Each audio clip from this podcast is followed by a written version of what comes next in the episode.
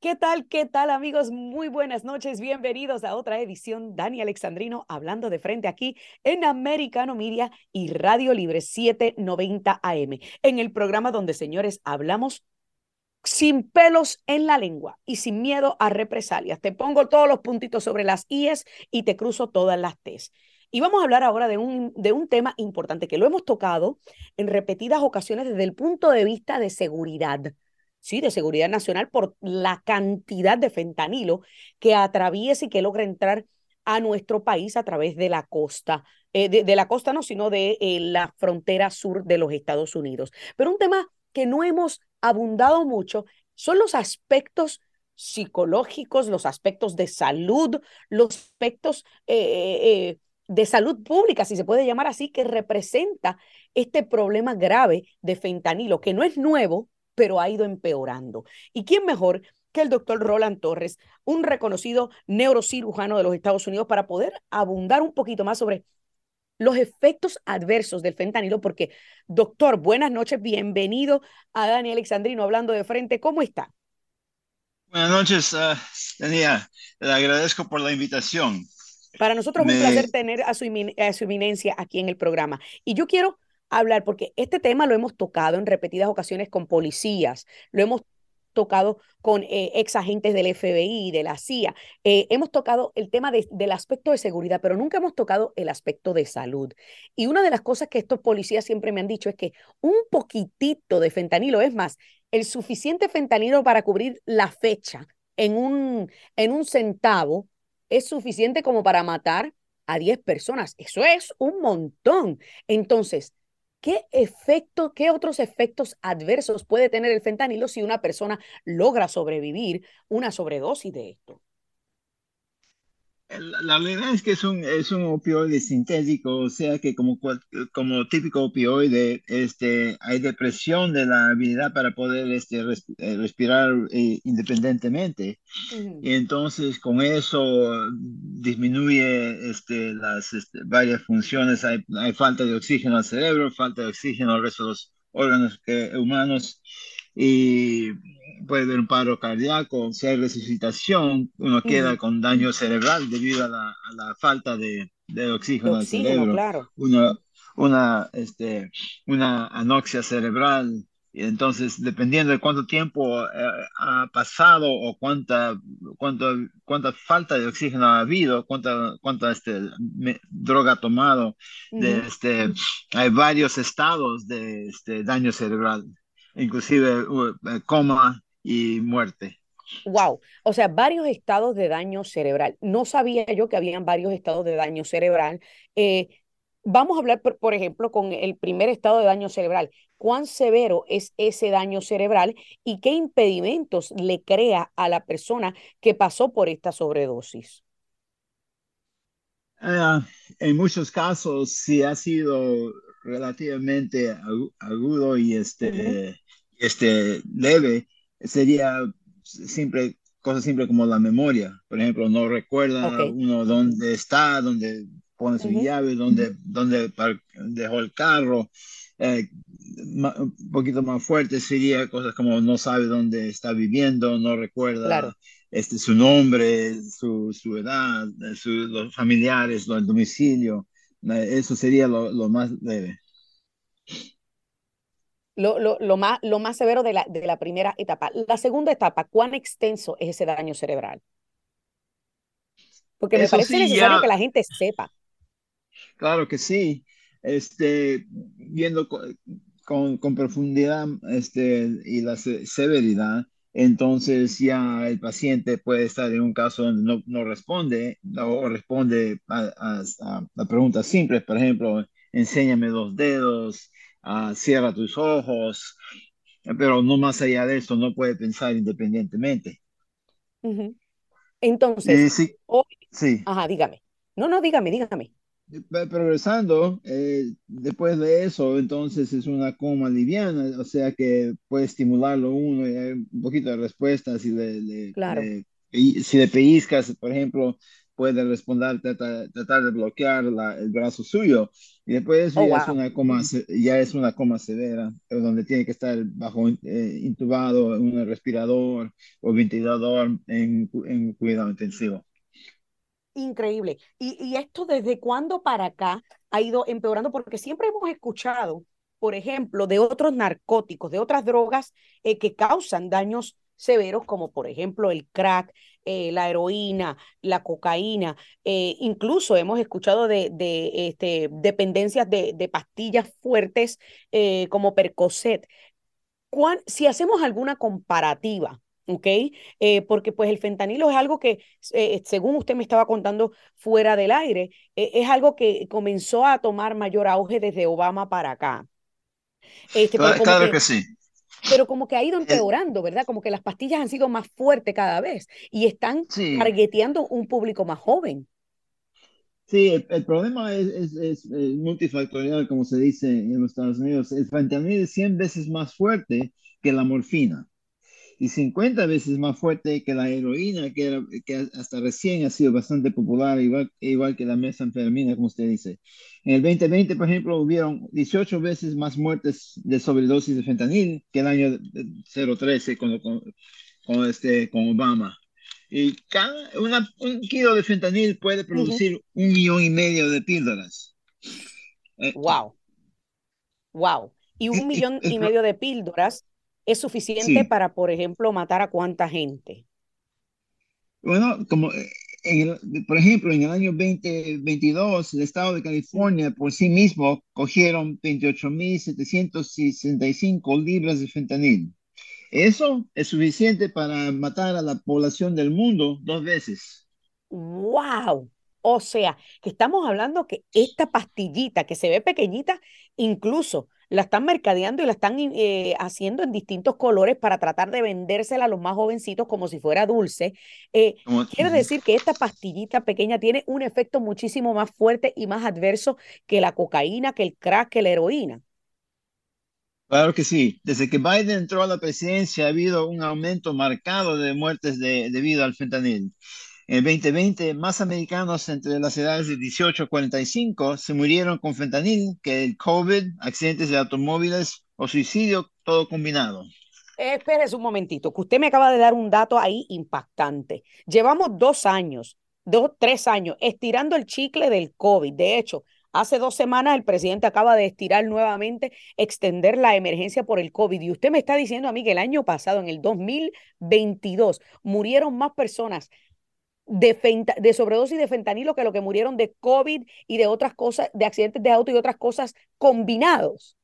Combinado, sí, accidentes de automóvil y suicidio, que son dos números grandes en esta población, sí, sí, sí. combina- todo combinado. Increíble. Entonces, ¿qué está esperando las autoridades para poder actuar al respecto? O, o- o al- y quizás usted no tiene la respuesta en ese aspecto en cuanto al, al- al tema político, ¿verdad? Y qué pueden hacer. Pero desde el punto de vista médico, ¿qué puede hacer la comunidad médica para ayudar a tratar de atender este problema de salud pública? Bueno, siempre es, eh, siempre es educación, ¿verdad? Ujú, Pero, por ejemplo, en el estado de Texas ah, eh, han, pues, han comenzado a poner máquinas como las máquinas que venden Coca-Cola o sodas, Claro. que tiene, que, que tiene la droga Narcan. Y el Narcan se utiliza para este, este, ¿cómo se llama? Este, estoy hablando español ya, pero es para hacer ¿Lo reversal, o sea, parar, pa- eh, Para para, para, revertir. para revertir el, el efecto del fentanil. Es una Ok. droga bastante importante. Eso sería importante ponerlo en diferentes partes, igual como ahora han este, puesto los, es- este, los estimuladores para paro cardíaco con todas las áreas públicas, de, podrían hacer eso para tratar de salvar Ok. vi- ciertas vidas. Ok. Pero la realidad de las cosas, esta crisis está matando a la juventud americana. Estudiantes de high school se están muriendo por docenas. Increíble. Como, como ustedes saben, bajo Biden el crimen está, está en ascenso. Los Ajá. departamentos de policía, la policía están bajo muchas tensiones y ataques. Sus fondos y otros este, recursos valiosos los han perdido con el gobierno de Claro. Biden. Los criminales ahora hacen lo que quieren. la Claro, otra claro. área que sería importante es nuestra frontera porosa en el sur. A pesar de las Ujú, ujú. reclamaciones absurdas de la vicepresidenta Harris, y el secretario Mallorcas, que para mí es, un sonso, aparentemente anda confundido. La frontera es todo, pero seguro. Están entrando aproximadamente 8.000 inmigrantes ilegales al día. Con esto, estos números, tipo de números, el, Border Patrol está tan ocupado que no pueden atender a los traficantes y los miembros de los carteles.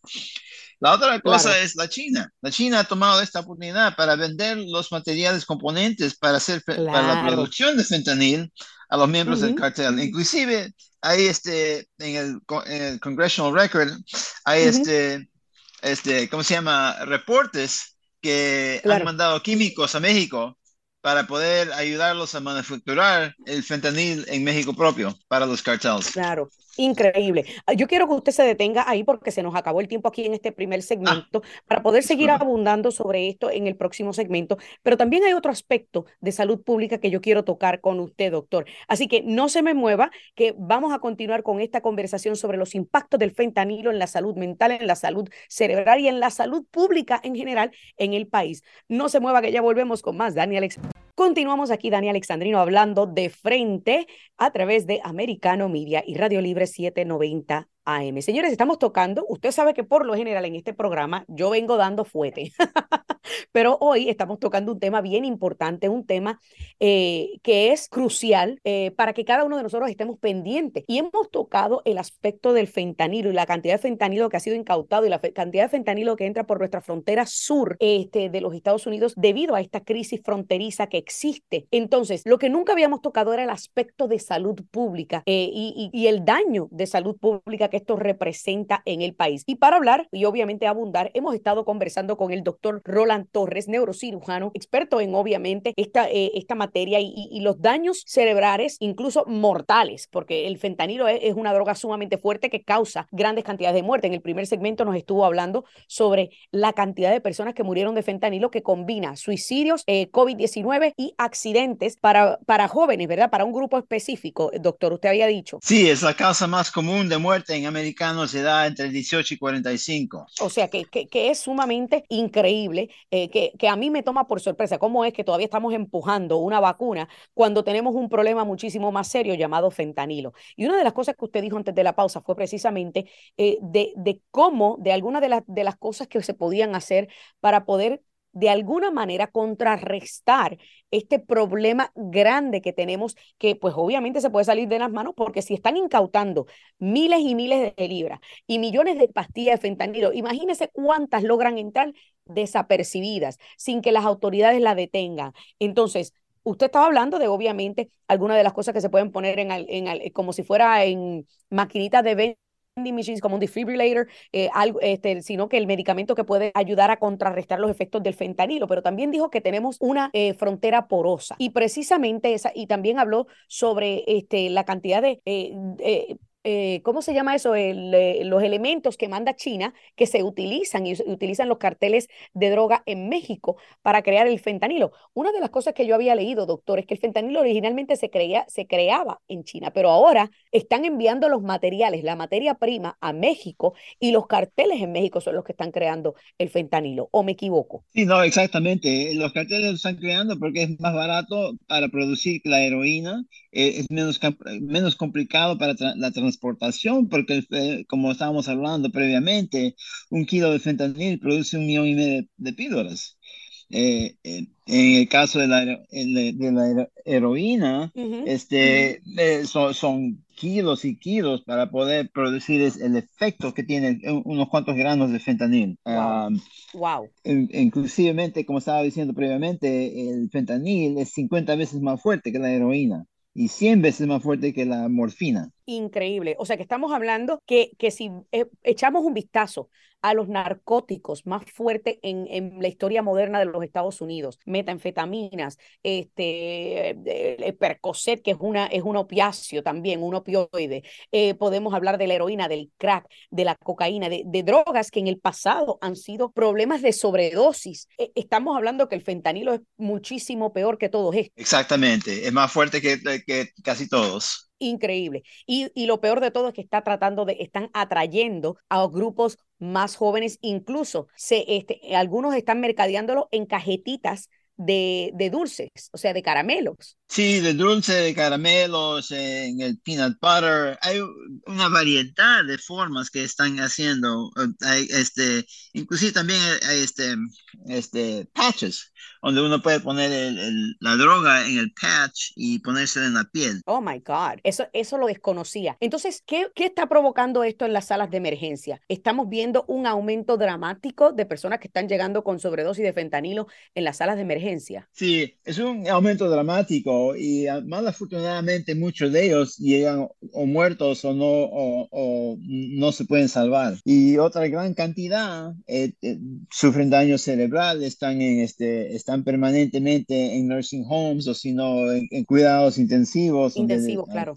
Hasta que ya pasan. Que, que ya literalmente arruinan toda su vida por este. Por este Exactamente. Ahora quiero hacer un pequeño giro, eh, alejarnos un poquito del fentanilo, doctor, a menos que usted quiera agregar algo más sobre el fentanilo que se nos haya quedado. Este, pero quiero eh, hacer un, breve giro antes de que se nos vaya el tiempo volando en este segmento, eh, porque recientemente los Centros para el Control y la Prevención de Enfermedades de los Estados Unidos, mejor conocido como los CDC, eh, anunciaron que estarán investigando una potencial, un potencial vínculo entre la vacuna de mensajero RNA, mRNA, que es el mensajero o la proteína que utilizaron Pfizer y Moderna para crear la vacuna contra el COVID, eh, pues están encontrando posibles vínculos, y obvio, porque los CDC es muy cuidadoso a la hora de, hablar de estos temas, para que nadie venga a decir, I told you so, este, posibles vínculos entre aquellas personas que obtuvieron una o varias vacunas del, del COVID con el mRNA y están teniendo derrames cerebrales. Usted como doctor neurocirujano, ¿usted ha visto casos así similares? ¿Qué usted nos puede decir sobre esto? Sí, los primeros reportes de derrame cerebral ocurrieron, ocurrieron en, el, este, en, las revistas médicas de los ingleses. En el British Medical Journal salió reportes de tres personas jóvenes que habían recibido eh, vacunas para el, contra el COVID.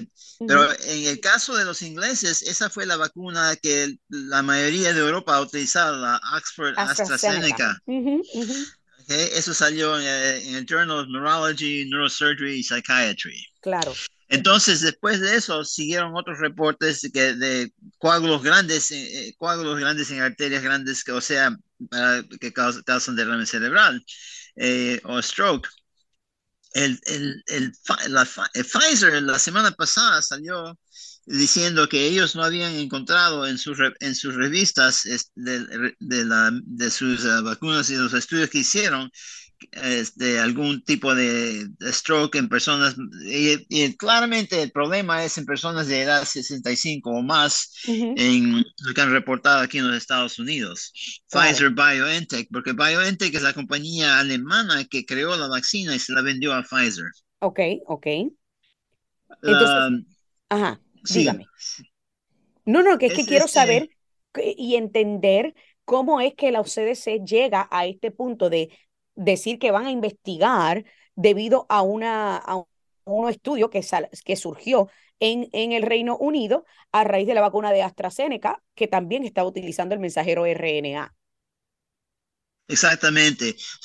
el, este, los investigadores, según los este, oficiales del CDC, no han encontrado evidencia que, los, que, que este, es, los, ¿cómo se llama? Lo, puede decir, por cierto. Por cierto, este, Pero la realidad es que el problema es más grande que eso, porque la, la, la misma virus, la, la, original de COVID, el primer, la primera onda de COVID, muchos pacientes que tuvieron este, la enfermedad seria también tuvieron strokes.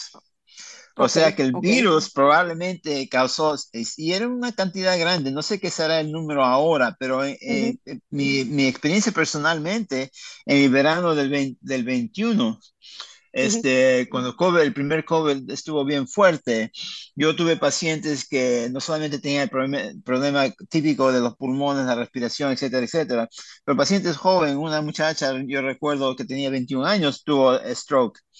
Eh, la, la, salvamos, pero ¿cómo se llama? Quedó con cierta cantidad de, de daño cerebral. Claro. Sí. Y, le pregunto, tengo dos minutos. Ajá, dígame.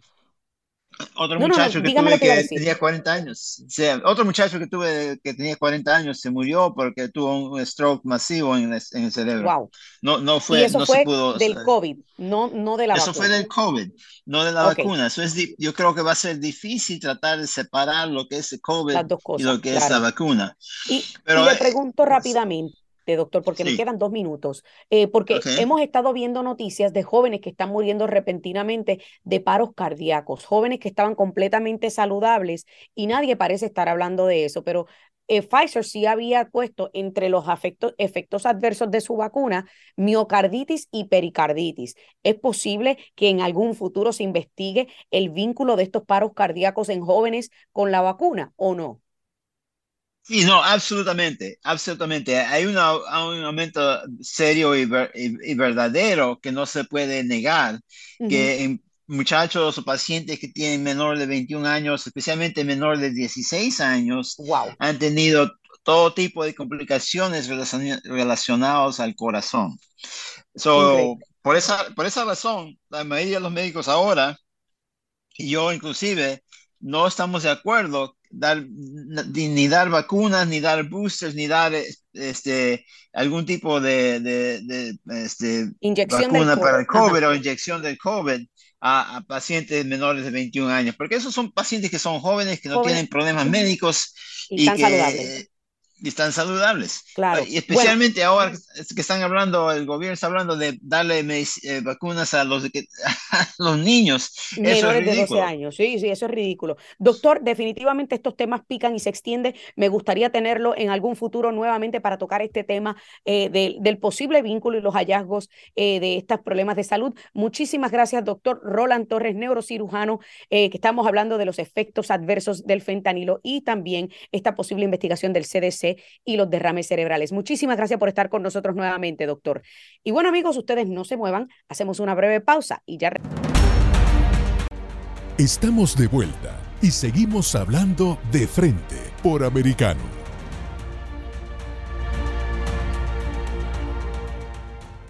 Continuamos aquí, Dani Alexandrino hablando de frente a través de Americano Media y Radio Libre 790 AM. Señores, mañana se conmemora la cuadragésima novena edición de la Marcha por la Vida, un evento que comenzó a celebrarse en enero de 1974, un año después de que el Tribunal Supremo de los Estados Unidos tomara en sus manos la decisión de permitirle a las mujeres asesinar a un bebé dentro de su vientre, mejor conocido como, por muchos, como el derecho al aborto.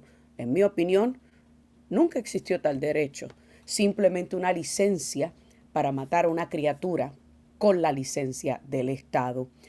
Pero esta será la primera marcha que se celebra luego de la revocación de esa fatula y errada decisión de 1973, cuando este pasado año, en la decisión de Dobbs, el Tribunal Supremo revirtió esa decisión y envió de vuelta a los estados la decisión para poder, y valga la redundancia que estamos diciendo decisión, para poder legislar sobre el derecho o no al aborto. Para hablar un poquito más acerca de esta marcha, lo que significa y cómo se unen cientos y miles de personas que defienden la vida, me acompaña mi gran amigo, el padre Orlando Lugo. Padre, buenas noches, bienvenido nuevamente, Dani Alexandrino, hablando de frente. Un placer inmenso al público de Americano Media desde Ponce, Puerto Rico. Estamos contentos por lo que acabas de decir. Es la primera vez que se produce y se celebra esta marcha porque realmente es una celebración después de revocar Roe vs. Wade con lo cual, el propósito de esta marcha, cuando nace en el año 74, entre otras cosas, es crear la conciencia de la revocación de Roe vs. Wade y, por lo tanto, lo estamos celebrando. Así que yo creo que mañana será histórico eh, y yo creo que aunque los medios muchas veces no lo van a cubrir, pero la gente que esté presente tiene que utilizar las redes sociales para mostrar la alegría, sobre todo del derecho a la vida que tenemos todos los seres humanos, que es precisamente la base del progreso democrático de todas las naciones. Americano Media sin duda alguna estará presente eh, y cubriéndolo no solamente para las redes sociales, para nuestra página web, para nuestra emisora de radio y también para eh, nuestros programas digitales.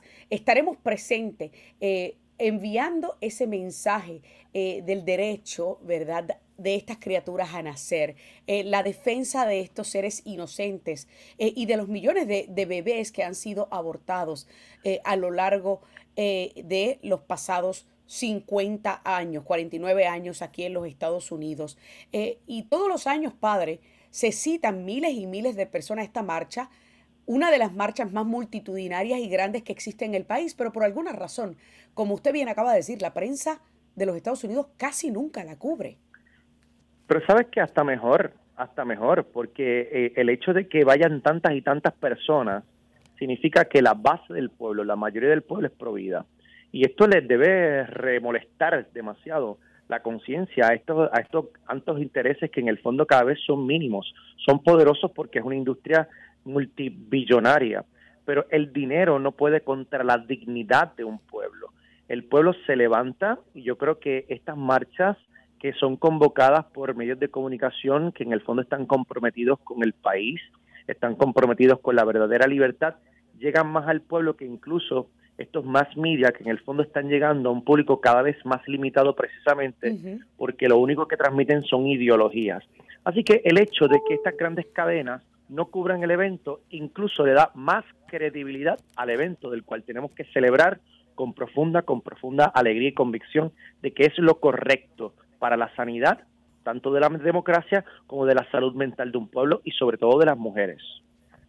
Muy buen punto. Y, ahora que usted menciona eso, la sanidad, la, la, sanidad mental de las mujeres, un tema que muchas veces se ignora y se obvia. Usted y yo lo hemos discutido en este programa, al igual que en mis otros programas, y es precisamente eh, el, el daño emocional y psicológico que un aborto suele dejar en una mujer. Eh, y, usted trabaja, por ejemplo, con grupos de mujeres eh, que años y años después todavía lloran es la pérdida de esa criatura como si hubiese sido el día de ayer. Hablemos un poquito acerca de precisamente ese tema que muy pocas veces se toca y es los efectos adversos que un aborto tiene eh, en la vida espiritual y psicológica de una mujer.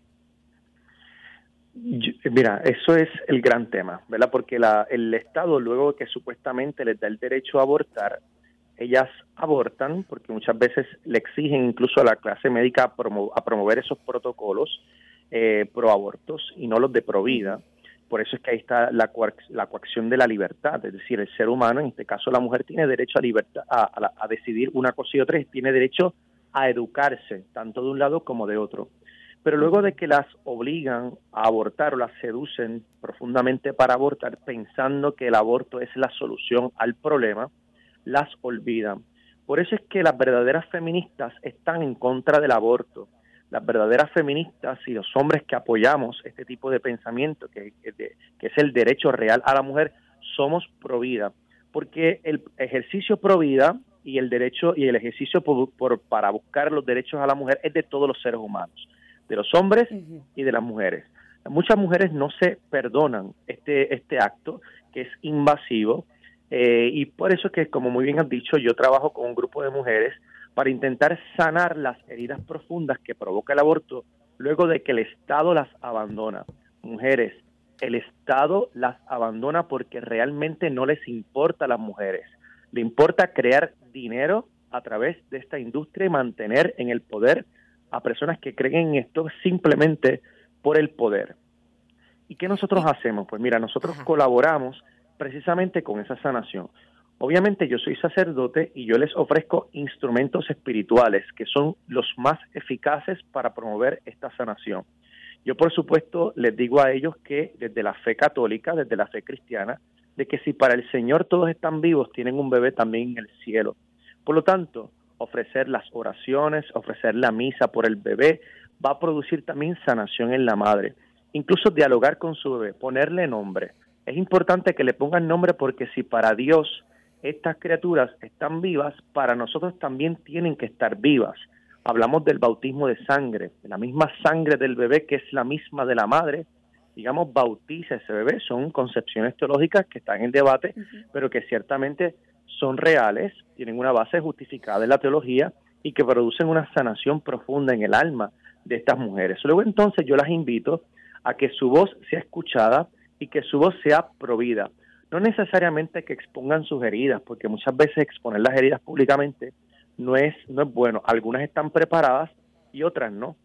Pero trabajar en acciones providas eh, le da una credibilidad muy grande a todo este movimiento. Yo estoy seguro que esa marcha de mañana es convocada por cientos de millones de mujeres alrededor de todo Estados Unidos y de todo el mundo que van y participan de esto porque las mujeres son las que están levantando la voz porque en el fondo las víctimas, además de los niños y las niñas abortados, son las mujeres que se quedan con esta herida y por más de 50 años hemos creado una generación de mujeres heridas por culpa del mal llamado derecho del aborto.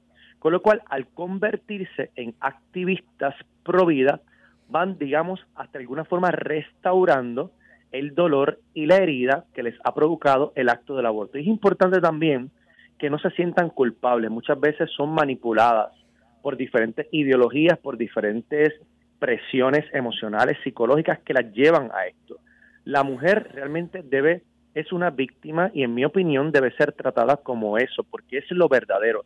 La mujer es víctima de un sistema que las engaña. El Estado las engañó. Con lo cual, aunque son responsables y ahora tienen que cargar con la herida del dolor, tienen que ser acogidas, amadas, abrazadas, respetadas y apoyadas.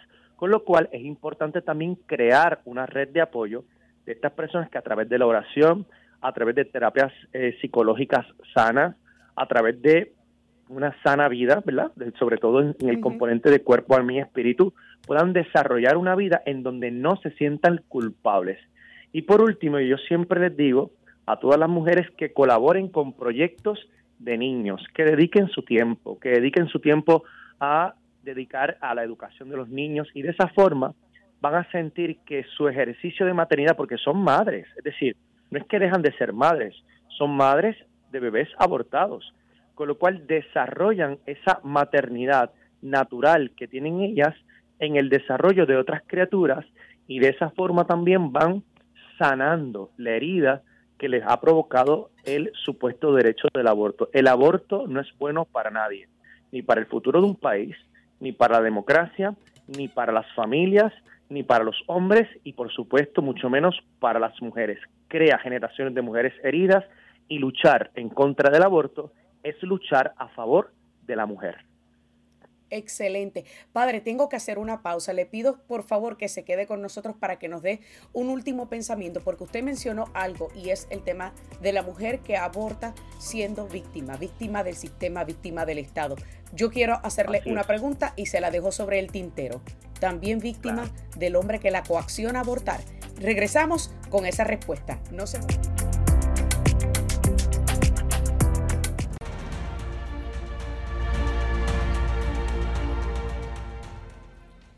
Amigos, continuamos aquí, Dani Alexandrino, hablando de frente a través de Americano y Radio Libre 790.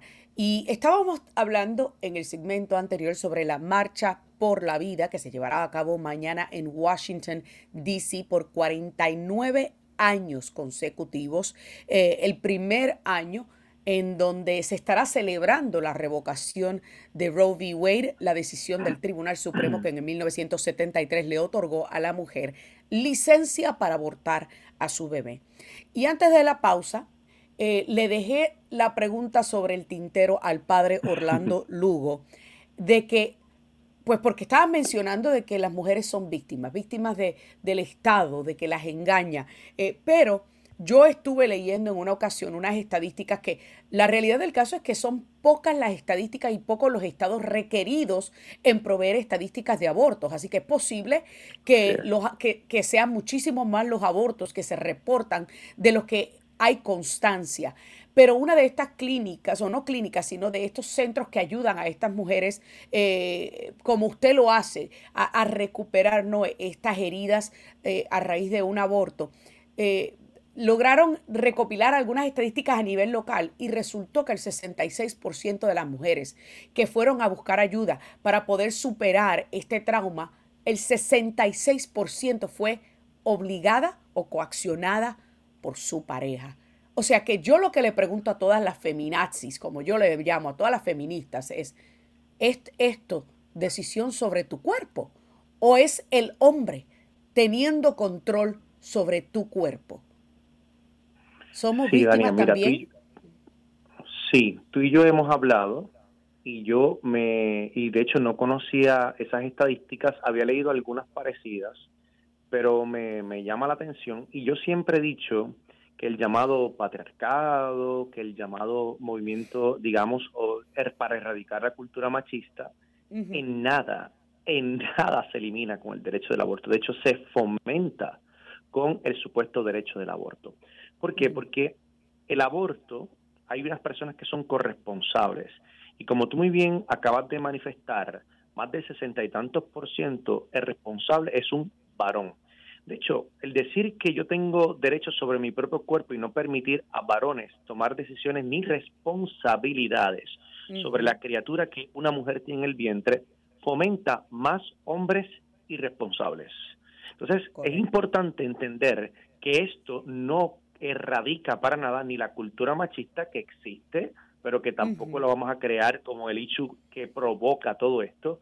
Y por supuesto, la educación. ¿Y por qué yo digo que son víctimas? Precisamente son víctimas de hombres irresponsables que las obligan a abortar, incluso exponiendo la salud de la mujer que dicen que supuestamente aman. No es un acto de amor el aborto, no es un acto de amor. Además, eh, son hombres que normalmente obligan a la mujer a abortar y luego las dejan, y luego las dejan. Por lo tanto, ahí no hay realmente amor. Y además son hombres, que yo leí otras estadísticas, que no han hecho esto solo una vez, sino lo han hecho muchas veces, y no solamente con una mujer, sino con otras mujeres. Por lo tanto, el aborto no erradica en nada la cultura machista de la cual llaman algunos. Al revés, fomenta una cultura de irresponsabilidad muchas veces, no siempre, porque también yo he visto videos bien, bien dolorosos en donde el hombre no quiere que se aborte. Por lo tanto, hay hombres responsables que están en contra de este acto y que incluso se habrían hecho responsables de esas criaturas que no le permitieron nacer. Pero el aborto no es bueno para la mujer, el aborto no es bueno para los derechos, el aborto no erradica la llamada cultura machista, el aborto no es bueno para la democracia, el aborto no es bueno para nada. Solamente el, aborto es bueno para los demócratas, para algunos políticos que en el fondo se benefician billonariamente de estos proyectos y que en el fondo tienen una visión limitada de la vida y sobre todo de la eternidad, porque el poder pasa y al final pasarás a la historia como un político que en el fondo lo único que le importó fue el poder y que no hiciste nada bueno ni por Estados Unidos ni por el mundo. Qué mejor manera de terminar eh, con esta intervención suya de, que, de esta manera, padre. Yo sin duda alguna pienso que hay mucho camino por recorrer en este tema, de, eh, educar a las mujeres sobre las opciones y sobre todo exigirle a los políticos rendición de cuentas en torno a oye, hacer eh, el tema de la adopción uno más asequible económicamente hablando, hablar de eh, otras alternativas para poder fomentar eh, la familia y buscar ayudas para estas mujeres que están en estas crisis en el fondo desesperadas. crear políticas públicas que promuevan la verdadera libertad, la libertad de acción, la libertad de educación y la libertad de conciencia. Cuando nosotros estamos en contra del aborto es que estamos a favor de la libertad. Excelente. Padre Orlando Lugo, muchísimas gracias por estar con nosotros. Siempre es un placer, tener esta conversación con usted porque eh, es un tema que nos apasiona mucho a ambos y sé que Dios nos guiará el camino para continuar esta lucha y esta educación. Muchísimas gracias por estar con nosotros esta noche. Todo el mundo. Y muchas bendiciones. todo el mundo. Así mismo es. Aunque sea virtualmente. Muchísimas gracias, Padre Orlando Lugo. Y bueno, amigos. Ahora yo le voy a dar mi reflexión, eh, que obvio, luego de una intervención tan magistral como la del padre Orlando Lugo, eh, que no solamente es sacerdote, sino, sino, señores, lo conozco, es amigo personal, porque el padre también es comunicador, fue periodista antes, antes de dedicarse al sacerdocio y también es este, abogado canónico, o sea, experto en, leyes canónicas. Así que es un hombre sumamente preparado eh, y, con una pasión innegable sobre este tema, sobre la defensa a la vida, sobre el derecho eh, de criaturas inocentes al nacer. Y esta lucha y este trabajo eh, tan despegado, eh, eh, selfless, como dicen en inglés, entregado a todas estas mujeres que han sufrido del trauma del aborto. Y yo reitero mi llamado a todas las mujeres que me escuchan. No te dejes engañar. El aborto no es tú tener el derecho sobre tu cuerpo, porque ya tú lo tienes. Ya tú tienes control de tu vida y de tu cuerpo. Tú puedes decidir antes de sostener relaciones sexuales con quién quieres sostener relaciones sexuales. Lo mejor y, más recomendable, señores, es obviamente esperar a encontrar la persona ideada para pasar el resto de su vida. Pero si eso se hace imposible, pues mira, hay muchísimas opciones que te permiten evitar un niño no deseado. Así que utiliza una de esas. Así que tienes control sobre tu cuerpo y sobre tu vida. Pero más allá de evitar o planificar, evitar quedar embarazada, también piensa en los temas de salud. Piensa en la cantidad de enfermedades venéreas que todavía están latentes y vigentes entre nosotros. Así que tener control de tu vida y de tu cuerpo no es solamente decidir cuándo tú decides ser madre, valga la redundancia, sino con quién decides compartir tu cuerpo, tu templo, con quién y cómo. Así que nosotras sí tenemos el derecho, el derecho a escoger a qué hombre le otorgamos el privilegio de acostarse con nosotros sin protección y de poder formar una familia. No te dejes engañar, porque estos mismos que defienden el aborto son los mismos que hablan de la ciencia y de la biología, hasta tanto la biología les demuestra que una criatura dentro del vientre de su mamá tiene un latido del corazón a los 21 días de gestación. Y yo te pregunto, si cuando tu corazón se detiene te declaran muerto, ¿por qué razón no te pueden declarar vivo cuando comienza a latir? Es una pregunta que ningún liberal ni ningún demócrata me ha podido responder. Los dejo con ese pensamiento. Mañana pendientes a toda la cobertura de Americano Media en la Marcha por la Vida. Que Dios me los bendiga y hasta la próxima.